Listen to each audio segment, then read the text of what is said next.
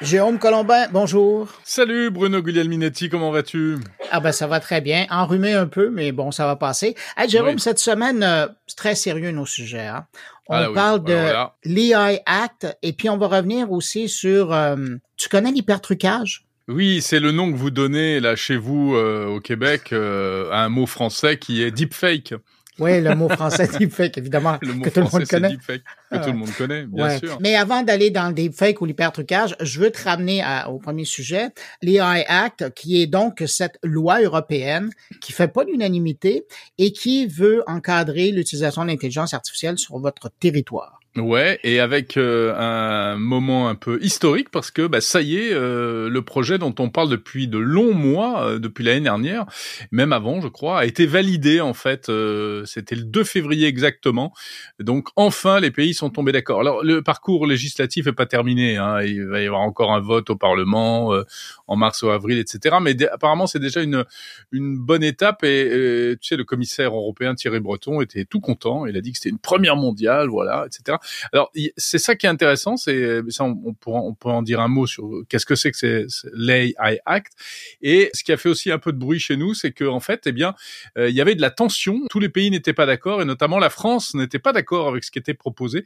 La France a essayé de, de faire un peu plier les autres pays, euh, la France avec l'Allemagne et l'Italie, mais ils n'y sont pas arrivés. Et donc, euh, bah, c'est les joies du consensus à la fin. Ils se sont pliés à la, au- à la décision, quoi, en fait. Ouais. Mais est-ce que la France a toujours été en désaccord par rapport à cette démarche-là ou des éléments ou c'est récemment avec tout le lobby qui a entouré euh, cette loi-là en France particulièrement?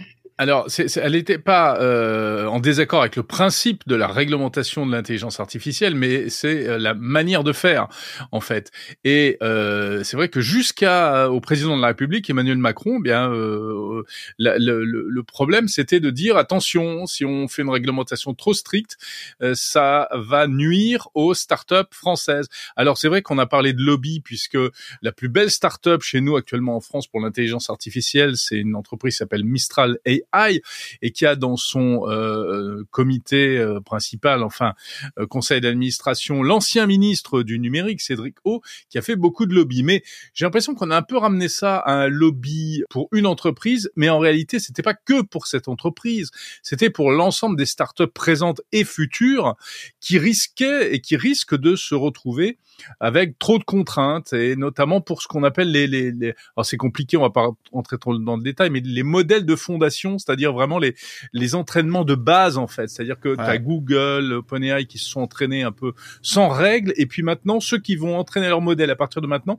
ils auront des règles que n'avaient pas les autres. Donc euh, bah, c'est vrai que ça peut être déséquilibrant. Et d'ailleurs, c'est ça qui faisait sourire bien des gens. Tu te souviens, lors de la publication, il y a, je dirais presque un an, euh, de cette fameuse lettre qui demandait un moratoire de six mois et un moratoire. encadrement. Mais c'est Oui. exactement cette situation-là qu'il qui, qui voulait créer. Parce qu'à partir de ce moment-là, il y avait tous les gros joueurs qui, eux, avaient déjà entraîné leurs bêtes. Et là, les Ouais. nouveaux joueurs qui arrivaient dans le décor ben, devaient vivre maintenant avec des contraintes qui permettaient d'apprendre beaucoup moins rapidement leur nouvelle entité. Et voilà, on voit exactement tout à fait raison. Le jeu a marché et puis voilà où on se retrouve. Autre sujet que je voulais aborder avec toi parce que là, il y a un angle européen, américain, euh, canadien, même québécois, c'est l'hypertrucage. L'hypertrucage. Ben oui, Oui. habitue-toi à dire ce mot-là. C'est ça- joli, oui, oui, oui. dans tes cocktails, tes 5 à 7 euh, parisiens, ça va, ça va bien passer. Et donc, euh, avec cette histoire de Taylor Swift qui a été pris là-dedans, on est en train de voir une vague d'intérêt de la part des élus un peu partout sur la planète de faire passer ou d'encadrer ou de, légiférer dans le domaine? Ben, ce qui est rigolo, c'est que c'est euh, de votre côté, euh, alors surtout sur le côté euh, continent nord-américain, parce que c'est les États-Unis qui les premiers ont parlé de, de réglementation et de pénalisation du deepfake, de l'hypertrucage, c'est ça? Oui, ben entre autres, il y a quatre euh, sénateurs américains qui ont amené un projet de loi. Bon, là, ça doit être, euh, ça doit passer par euh, le canal euh, législatif, là, mais j'ai hâte de voir ce que ça va donner. Puis au Canada, la même chose. Hein, il y a des grosses discussions par rapport à une nouvelle loi qui va encadrer les méfaits qui sont faits en ligne avec les nouvelles technologies. Mm. Et euh, là, on est en train de parler euh, de l'intégration des, des, des fakes ou des hypertrucages là-dedans. Mais faut toujours rappeler aux gens qui nous écoutent qu'il y a quand même des lois qui existent aujourd'hui qui peuvent permettre de sauver des victimes de la chose. Et euh, mais donc c'est ça. Alors c'est c'est mmh, une situation qui était là auparavant, mais on a comme l'impression que l'histoire de Taylor Swift a comme cristallisé. Et là, comme c'est arrivé à une grande vedette, ben, il y a des gens qui sont réveillés. Mais c'est souvent comme ça. Hein. Euh, le numérique euh, crée des, des, nouveaux problèmes qui en fait sont pas si nouveaux que ça souvent. Et alors sur le fait d'en faire des, des délits, eh ben c'est marrant parce que euh, ça a fait tache d'huile, mais pour une fois, c'est dans l'autre sens.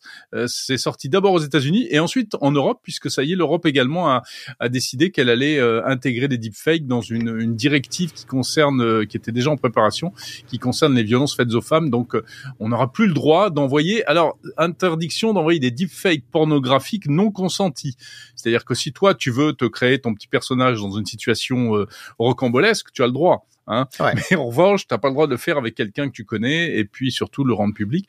Il y a même aussi sans sa permission du moins. Sans sa permission, exactement. Il y a autre chose. Il y a, est-ce que tu connais le cyberflashing? Non, ça je connais ah, pas. Eh ben le cyberflashing, qui est un autre mot français, hein, bien sûr, qui euh, en fait c'est le fait d'envoyer une image sexuelle non sollicitée. Alors pas une fausse, mais euh, une fausse ou une vraie d'ailleurs. Ah, ça ressemble à chat roulette ça à l'époque. Ouais ouais, et puis c'est les fameuses, tu sais, enfin c'est apparemment c'est des des des il y a des femmes qui reçoivent régulièrement des, des, photos de sexe masculin. Les et donc ça, ça va être légiféré en Europe. Et ça va être légiféré également. C'est dans les tuyaux.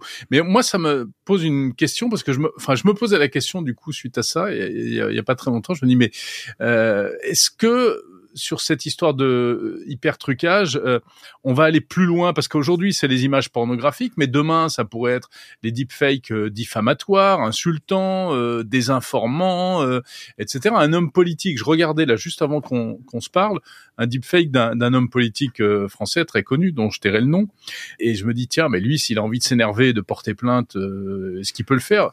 Voilà, je, je pense qu'il peut déjà le faire. Sur, en fait, ça rentre dans le cadre de la diffamation. Ouais, ben c'est l'usurpation d'identité euh, pour la création d'un faux.